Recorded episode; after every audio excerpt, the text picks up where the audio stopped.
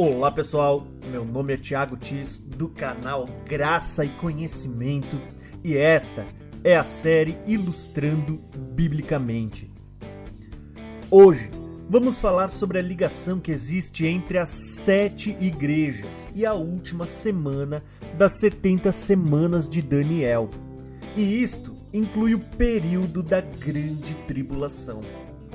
E para entendermos o fim das 70 semanas, precisamos olhar para o início.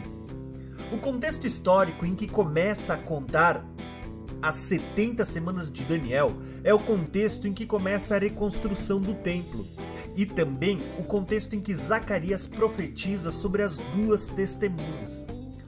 Neste contexto, Deus levanta dois profetas, Ageu e Zacarias, para despertar Josué e Zorobabel, junto com o povo para a construção da casa de Deus. E aqui existe uma conexão muito importante, pois o começo da construção da casa de Deus também marca o início das 70 semanas de Daniel, que começaria a partir do decreto para reconstruir o templo. E o mais interessante disto tudo é que as 70 semanas de Daniel vão começar com duas testemunhas despertando o povo para começar a reconstruir a casa de Deus, um templo físico, material, feito por mãos humanas, a primeira casa. E vai terminar com duas testemunhas despertando o povo para finalizar a construção da casa de Deus. Casa esta que não é mais física, mas espiritual. Que somos nós, a igreja dos últimos dias, a segunda casa. E isto já estava tipificado nos profetas. Ageu declara que a glória da segunda casa seria maior do que a primeira. Zacarias declara que a casa de Deus não seria construída com força ou violência, mas pelo Espírito de Deus. Eles estavam mostrando que a edificação da casa de Deus começaria com um templo físico, mas terminaria com um templo espiritual. E também estavam apontando para o início das 70 semanas, sendo marcada pelo início da reconstrução da primeira casa e que a última semana vai se encerrar na segunda casa. Entendendo isso, podemos entender a conexão que existe entre o candelabro, que aponta para sete igrejas, e a última semana de Daniel. Em Apocalipse 1, João tem a visão dos sete castiçais. E segundo a revelação, os sete castiçais são também as sete igrejas, Éfeso, Esmirna, Pérgamo, Tiatira, Sardes, Filadélfia e Laodiceia. Vale lembrar que não existiam apenas sete igrejas mencionadas no Apocalipse. Existiam muitas outras, tais como a igreja dos Gálatas, aos Coríntios, Tessalonicenses, Colossenses, a igreja em Roma, na Judéia, entre outras. O interessante é que por trás da mensagem deixada às sete igrejas que estavam passando por uma tribulação, vamos encontrar uma mensagem codificada que aponta para a última semana de Daniel e para o período da grande tribulação. Todos os detalhes encontrados nessas sete cartas são importantes. A forma como Jesus se apresenta, as repreensões e o chamado ao arrependimento, os personagens e as situações, as várias vezes em que Cristo ainda está anunciando a sua vinda a estas igrejas e até as promessas feitas aos que vencerem. Tudo está relacionado à igreja, a última semana de Daniel e a grande tribulação. Para Éfeso, ele se apresenta como aquele que anda entre os castiçais e que tem na mão direita as sete estrelas, que são também os sete anjos das sete igrejas. É interessante notar que, mesmo a igreja tendo repreensão, Jesus continua no meio da sua igreja, limpando e purificando para poder acender a sua chama. A Esmirna, ele se apresenta como sendo o primeiro e o último, aquele que esteve morto, mas voltou a viver. Esta expressão, o primeiro e o último, também vai aparecer nos profetas, como Isaías num contexto aonde ele também fala das suas testemunhas. E durante os acontecimentos da última semana, vamos ver duas testemunhas profetizando. E o interessante é que ele se apresenta desta forma justamente à igreja de Esmirna, uma das testemunhas que está irrepreensível e com a sua chama acesa, e novamente as duas testemunhas estarão profetizando durante a última semana de Daniel. A Pérgamo, ele se apresenta como aquele que tem a espada afiada de dois gumes. E nesta mesma carta, ele anuncia que se não houver arrependimento, ele virá em breve e lutará com a espada que sai da sua boca. Esta sentença vai se cumprir em Apocalipse 19, quando Cristo volta em um cavalo branco com uma espada que sai da sua boca para ferir as nações que se aliaram à besta. A tia Tira, ele se apresenta como o filho de Deus, que tem seus olhos como chama de fogo e os pés como bronze polido. A forma como Cristo se apresenta nos deixa um link que nos leva direto a Daniel 11 e 12 e também o capítulo 10. Estes três capítulos contêm uma única visão. No capítulo 10, Daniel vê um homem sobre o rio Eufrates e ele tem as mesmas características de como Cristo se apresenta à igreja de Tiatira. Ele tinha olhos como chama de fogo e os pés como bronze polido. E, es, e este homem que está sobre o rio vai falar com Daniel sobre um tempo de angústia como nunca houve antes e nunca mais haverá, ou seja, uma grande tribulação. Também vai falar que isto duraria um tempo, tempos e metade de um tempo, ou seja, três anos e meio. Esta mesma expressão vai nos levar para Daniel 7, que narra a visão dos quatro animais que se levantam do mar. Ou seja, a forma como Cristo se apresenta à igreja de Tiatira, que está bem no meio da cana central do castiçal e, portanto, no meio da última semana de Daniel, nos conecta a outros textos que vão apontar para o início da grande tribulação e do período que a besta que sobe do mar exercerá o seu poder. Além de tudo, a forma como Cristo se apresenta à igreja de Tiatira, como sendo aquele que tem olhos como chama de fogo, está ligado não apenas com o texto que aponta para a grande tribulação, mas também com a sua vinda em Apocalipse 19, pois ali vemos ele voltando em glória, montado em um cavalo branco com os olhos como chamas de fogo. A Sardes, ele se apresenta como aquele que tem os sete Espíritos de Deus e as sete estrelas. Os sete Espíritos de Deus estão ligados aos olhos como chama de fogo. Em Apocalipse 4, os sete espíritos são apresentados como as sete lâmpadas de fogo. Em Zacarias 3, Cristo é apresentado ao sumo sacerdote Josué como sendo a pedra viva que possui sete olhos. Logo, em seguida, em Zacarias 4, novamente Cristo é tipificado como a pedra principal nas mãos de Zorobabel, Pedra esta que tem sete lâmpadas, que são também os sete Espíritos de Deus.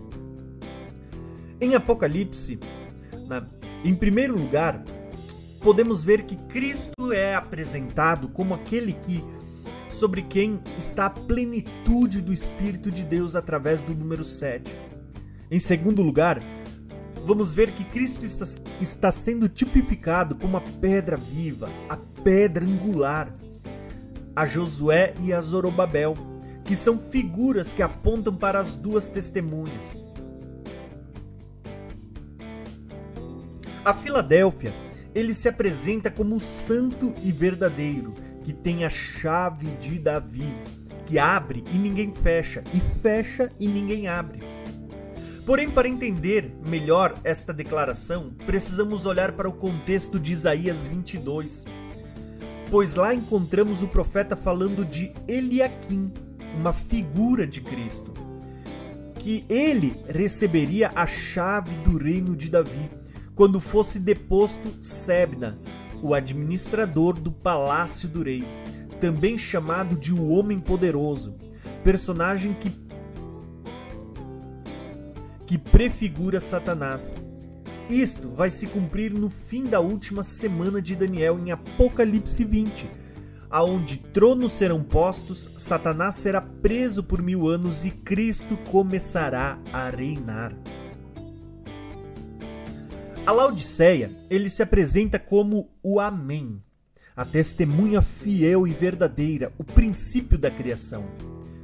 No livro da lei está escrito que, se alguém fosse pego em adultério, violando a santa aliança, ou adorasse a outros deuses, isto seria considerado uma abominação. Pelo depoimento de duas ou três testemunhas, a pessoa seria julgada e apedrejada até a morte. Na última semana de Daniel, vamos ver presente duas testemunhas e a terceira, que é Cristo, a testemunha fiel e verdadeira. Em Apocalipse 17, 18 e 19, vamos ver que estarão sendo julgados os que abandonaram a aliança e aceitaram a marca da besta ou adoraram a sua imagem. Também está sendo julgada a Grande Babilônia, também conhecida como a Grande Prostituta, que será apedrejada por saraivadas de pedra.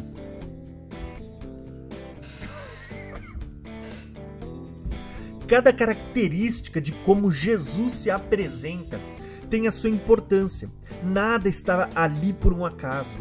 Pelo contrário, a forma como Cristo se apresenta às sete igrejas cria muitas conexões que nos levam de volta à lei, aos salmos e aos profetas onde encontramos contextos em que Deus está apontando para a grande tribulação, para a besta, para o falso profeta, os 144 mil, as duas testemunhas, entre outros.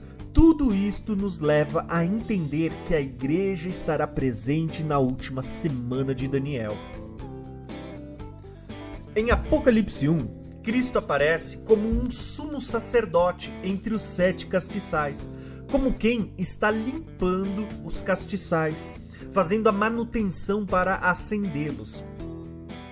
Isto mesmo, por meio das repreensões, Jesus está limpando e chamando a igreja ao arrependimento para poder acender a sua chama. Éfeso é chamada ao arrependimento pois abandonou o primeiro amor. Essa mesma repreensão foi feita em Jeremias 2 a Israel. E o interessante é que neste contexto Deus está declarando que sentia falta da fidelidade e do amor do povo, que como uma noiva os seguia pelo deserto, lugar que nem se podia semear. Em Apocalipse 12, vamos ver que no período da última semana de Daniel tem uma mulher que tipifica a igreja sendo levada para o deserto para ser sustentada por Deus durante 1260 dias, período da grande tribulação. Podemos perceber que ele está deixando uma mensagem para a igreja ligada à grande tribulação que ela precisa se arrepender e voltar ao primeiro amor, pois só quem tiver no primeiro amor vai abandonar tudo e seguir a Deus para ser sustentada por Ele no deserto. Pérgamo é chamada ao arrependimento, pois tem ali os que seguem a doutrina de Balaão, que ensinou a Balaque a fazer o povo pecar. cometendo imoralidade sexual e idolatria.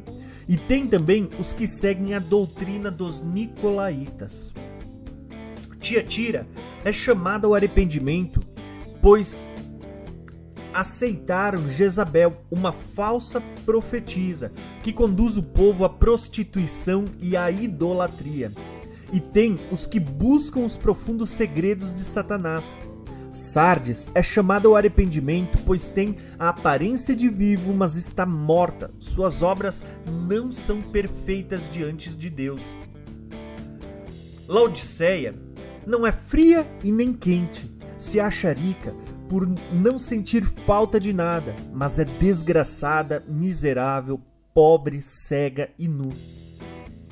Destas sete igrejas, que são também sete castiçais, apenas dois não receberam repreensão: Esmirna e Filadélfia. São os dois castiçais, as duas testemunhas que estão ire irrepreensíveis diante do Senhor de toda a terra.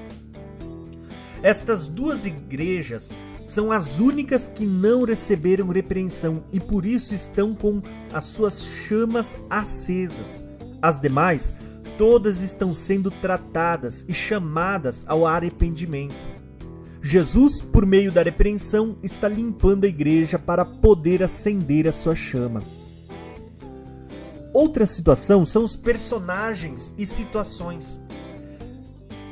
Cada uma das sete igrejas estava passando por um contexto histórico com situações e personagens que estão conectados ao ciclo das festas, das duas testemunhas, e personagens que vão estar presentes no período da grande tribulação. Éfeso pôs à prova os falsos apóstolos, tem perseverado e suportado o sofrimento por causa do nome de Jesus e odeia a prática dos nicolaítas. A Esmirna, o Senhor diz que conhece as suas obras, a sua tribulação, a sua pobreza. Tem ali aqueles que se dizem judeus e não são, antes são sinagogas de Satanás. Não devem ter medo do que estão prestes a sofrer, pois o diabo lançará alguns da prisão para prová-los. Sofrerão uma tribulação de dez dias. Alguns serão presos, outros mortos, mas devem ser fiel até a morte. Percebemos que a mensagem deixada a esta igreja de que o diabo se levantaria contra eles vai se cumprir em Apocalipse 12, quando o dragão é expulso do céu e começa a perseguir a mulher. Por isso é dito no capítulo seguinte, em Apocalipse 13, que quem tiver que ser preso será preso, quem tiver que ser morto será morto, e nisto se manifestará a perseverança e a fidelidade dos santos. Também aparece aqui o termo tribulação de 10 dias, que está nos direcionando para o ciclo das festas.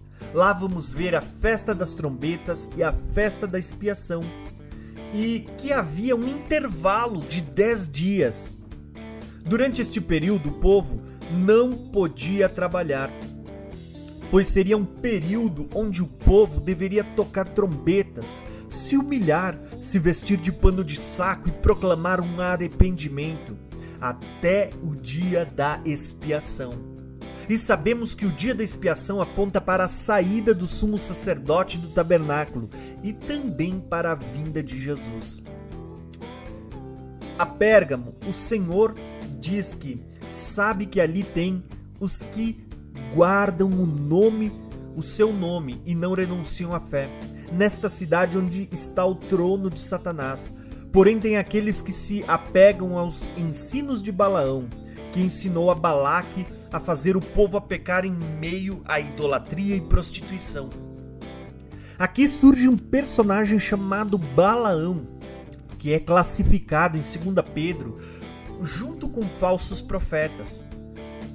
Porém, vamos encontrar um link para que voltemos a olhar para os dias em que o povo estava sendo sustentado por Deus no deserto. Ali aparece um Balaão, figura do falso profeta. Nos dias de Moisés, uma figura que aponta para as duas testemunhas. Percebam que a mensagem deixada às sete igrejas está completamente ligada ao período da grande tribulação e à última semana de Daniel. Quando isto vai se cumprir? Em Apocalipse 11. Vemos ali duas testemunhas e em Apocalipse 13 vemos o surgimento da besta que surge do mar, também conhecida como falso profeta. A Tiatira, o Senhor declara que conhece as suas obras, o seu amor, a sua fé, o, a, o seu serviço e a sua perseverança. Também tem aí os que toleram Jezabel, uma falsa profetisa que conduz o povo à idolatria e à prostituição, e os que buscam aprender os profundos segredos de Satanás. Estes passarão por uma grande tribulação. Aqui surge mais um personagem importante, Jezabel. Novamente encontramos um link que nos leva para os profetas. Jezabel foi uma rainha de Israel casada com Acabe, que conduziu o povo à adoração a Baal e a se prostituir após outros deuses. Ela perseguia e matava profetas nos dias de Elias. O interessante é que em Apocalipse vamos ver uma Jezabel, que é figura que aponta para a grande Babilônia, a grande prostituta, que persegue e mata os profetas. E nos dias de Jezabel, Deus vai levantar Elias, figura que aponta para as duas testemunhas. Outro ponto importante encontrado nesta carta é a menção à grande tribulação. O interessante é que ela aparece bem na cana central do candelabro que está apontando para o meio da semana de Daniel, como se estivesse nos mostrando que a partir daqui começa o período descrito nas Escrituras como sendo, sendo a grande tribulação, como nunca houve e nunca mais haverá. A Sardes, o Senhor declara que são poucos os que não contaminaram as suas vestes. A Filadélfia, o Senhor declara que colocará uma porta aberta que ninguém poderá fechar, visto que guardaram a sua palavra e não negaram o seu nome. Mesmo diante dos que se dizem judeus e não são, antes são sinagoga de Satanás, para que saibam que ele os amou. Justamente para esta igreja em que ele se apresenta como santo e verdadeiro, que tem a chave de Davi, e que abre e ninguém fecha, fecha e ninguém abre, é que ele declara que tem posto uma porta aberta que ninguém fechará.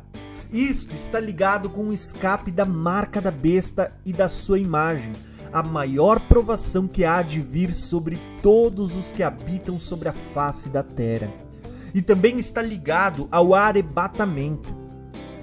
Assim como Esmirna tem uh, uma igreja que não recebe repreensão e está sendo perseguida e morta, em Filadélfia, temos outra igreja que não recebe repreensão e que receberá um escape para permanecer viva e participar do arrebatamento.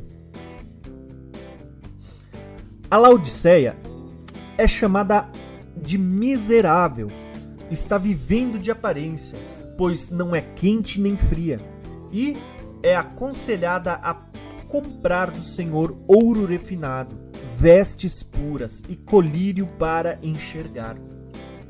Quando olhamos para as duas únicas igrejas que não receberam repreensão, Esmirna e Filadélfia, vamos ver que estas são as, os dois castiçais que estão acesos diante do Senhor de toda a terra. Estas igrejas estão apontando para as duas testemunhas. Elas estão alinhadas na mesma cana do castiçal e nos mesmos versículos bíblicos. Em Apocalipse 2, 10, vemos Esmirna passando por uma tribulação de dez dias e sendo perseguida, presa e morta. Enquanto em Apocalipse 3, 10, vamos ver Filadélfia sendo guardada na hora da provação que há de vir sobre toda a terra e permanecendo até a vinda de Jesus. Basicamente, a, temos aqui a figura das duas testemunhas. Esmirna aponta para Moisés, que morreu antes de entrar na terra prometida, enquanto Filadélfia aponta para Elias, que foi preservado com vida até ser arrebatado vivo ao céu. Juntando a mensagem deixada às sete igrejas, vamos encontrar falsos apóstolos, tribulação de dez dias, alguns sendo presos, outros mortos, o trono de Satanás, um Balaão que é figura do falso profeta, e no Balaão, nos dias de Balaão, se levanta uh, um Moisés que aponta para as duas testemunhas. Vamos encontrar também a grande tribulação bem no meio da cana central Uh, junto com a grande tribulação, uma Jezabel, figura da prostituta e da grande Babilônia. Nos dias de Jezabel surge Elias, que também aponta para as duas testemunhas. Olhando para todos estes personagens e situações mencionadas nas cartas direcionadas às sete, às sete igrejas, é impossível não perceber que existe uma mensagem nestas cartas que aponta para a última semana de Daniel e o período da grande tribulação. Agora, uma das coisas mais impressionantes é a ênfase que Jesus vai dar ao falar sobre a sua vinda a estas igrejas. A Éfeso é dito: Virei a você. A Esmirna é a única que Jesus não fala de uma vinda diretamente na carta, talvez porque muitos ali passa, passariam pela morte antes da volta de Jesus. Mas a forma como Cristo se apresenta como sendo o primeiro e último nos deixa um link uh, com Apocalipse 22, 12, onde ele está declarando: Virei em breve.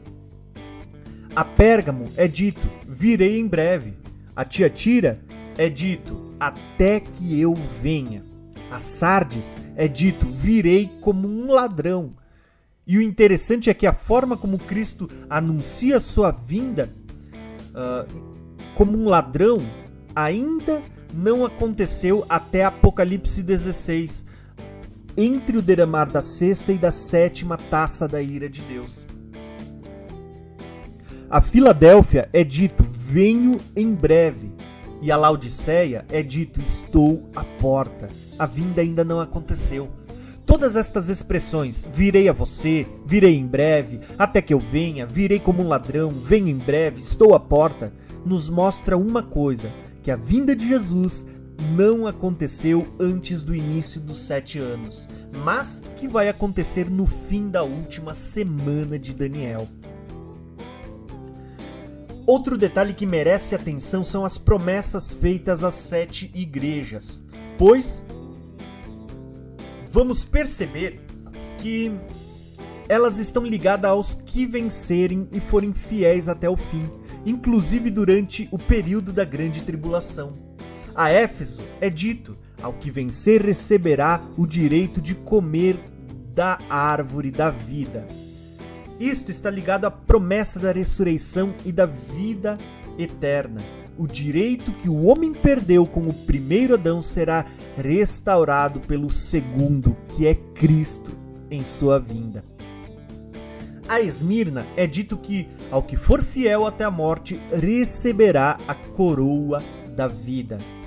E ao que vencer, não sofrerá o dano da segunda morte.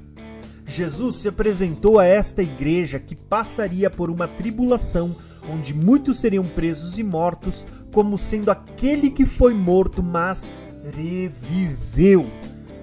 O que, se eles fossem fiéis até a morte, receberão também a coroa da vida. O que Jesus está prometendo aos que morrerem por causa da sua fidelidade é que, mesmo que eles moram, assim como Cristo morreu e ressuscitou, eles também ressuscitarão. Jesus está prometendo também que eles não passariam pela segunda morte. E o interessante é que esta promessa só vai se cumprir aos que participam da primeira ressurreição lá em Apocalipse 20, porque está escrito: Felizes os santos que participam da primeira ressurreição, a segunda morte não tem poder sobre eles. Percebam que esta promessa participam aqueles que não aceitaram a marca da besta e aqueles que não adoraram a sua imagem. a Pérgamo é dito: ao que vencer receberá o maná escondido e uma pedra branca com um novo nome, conhecido apenas por aquele que o recebe. Aqui temos mais um link que nos leva para os profetas. Em Isaías encontramos o seguinte texto: Você será chamado por um novo nome que a boca do Senhor lhe dará. A Tiatira é dito que, ao que vencer e for fiel até o fim, receberá autoridade sobre as nações, para governar com cetro de ferro e para despedaçar com, como de vaso na mão do, do oleiro. Aqui encontramos um link que nos leva para os Salmos e Profetas.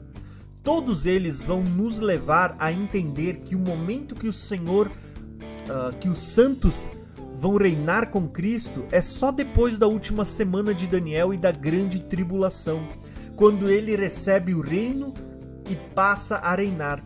Vamos ver que Cristo passa a reinar a partir do toque da sétima trombeta, no final da grande tribulação. A Sardes é dito: ao que vencer será vestido de branco e jamais terá o seu nome apagado do livro da vida. A mesma igreja que recebe a repreensão por, por contaminar as suas vestes também recebe a promessa para os que se arrependerem, aos que vencerem, que serão vestidos de branco. E quando esta promessa vai ter o seu cumprimento? Em Apocalipse 19. Por ocasião da vinda de Cristo, vamos ver bodas do Cordeiro e a noiva sendo vestida com linho fino, brilhante e puro, que são os atos justos dos santos. A Filadélfia é dito que, ao que vencer, se tornará uma coluna no santuário de Deus, e nele será inscrito o nome de Deus, o nome da Nova Jerusalém e o nome, novo nome de Cristo. Em primeiro lugar, esta promessa está direcionada, diretamente ligada à marca da besta. Todo aquele que não aceitar a marca da besta, que também revela o nome da besta, receberá a marca de Deus, que é o seu próprio nome. Em segundo lugar, vamos ver que existe uma chamada para sair da grande Babilônia. Aqueles que ouvirem o chamado para sair dela, sai dela, povo meu, receberá o nome da nova Jerusalém. E em terceiro lugar, esta promessa de receber um novo nome também está ligada aos 144 mil que estarão na terra durante a última semana de Daniel e a grande tribulação. E que aparecem em Apocalipse 14, no Monte Santo diante de Deus, com o nome de Deus e o nome do Cordeiro sobre a testa. A Laodiceia é dito que, ao que vencer, receberá o direito de se assentar com Cristo em seu trono Assim como ele se assentou e se uh, com seu pai, também receberá a estrela da manhã. Aqui encontramos uma promessa tremenda de se assentar com Cristo em seu trono. Porém, quando olhamos para a cronologia dos eventos, vamos perceber em Daniel 7 que os tronos surgem só no final da grande tribulação para tirar o domínio da besta. E em Apocalipse 20, vemos que os tronos estão sendo postos no final da grande tribulação, pois eles aparecem num contexto onde também há a ressurreição dos mortos que morreram por não aceitar a marca da besta e nem adorar a sua imagem. Neste momento é que a igreja vai se assentar com Cristo em seu trono. Logo, vamos perceber que até as promessas feitas à igreja, aos que vencerem, terão o seu cumprimento no final da última semana de Daniel e do período da grande tribulação. O interessante é que a promessa feita a uma igreja é feita a todas as igrejas. Por isso é dito: quem tem ouvidos, ouça o que o Espírito diz às igrejas. Perceba que está no plural, as igrejas. A mensagem dita a uma é direcionada a todas.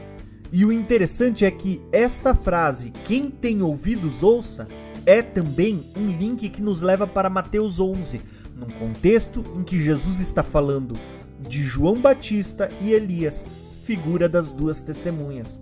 E também nos leva até Apocalipse 13, aonde fala da besta que surge do mar, pois ali está escrito: Aquele que tem ouvidos, ouça.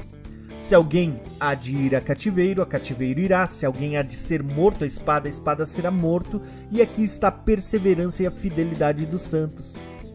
Percebam que a mensagem deixada à igreja está ligada ao tempo em que a besta estará perseguindo, prendendo e matando os santos durante a última semana da grande tribulação.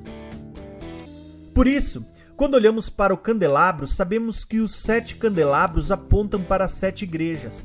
E quando olhamos para a mensagem deixada às sete igrejas, vamos ver que Deus deixou uma revelação ligada à última semana de Daniel e ao período da grande tribulação a forma como Cristo se apresenta, o chamado ao arrependimento, as situações e personagens que aparecem em cada carta, as vezes que Cristo ainda está anunciando a sua volta e até mesmo as promessas feitas aos que vencer, tudo aponta para a igreja presente aqui na terra durante a última semana de Daniel.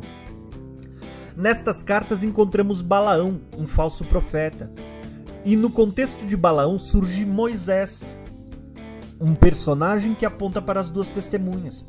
Também tem Jezabel, uma grande meretriz, uma que aponta para a grande Babilônia, que persegue e mata os profetas. E no contexto de Jezabel surge Elias, uma figura que aponta para os, as duas testemunhas.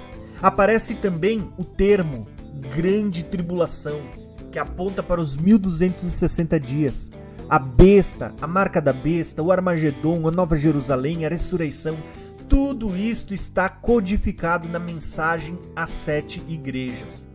Por isso que o livro de Apocalipse começa dizendo que é uma revelação que Jesus deu para revelar aos seus servos, as sete igrejas.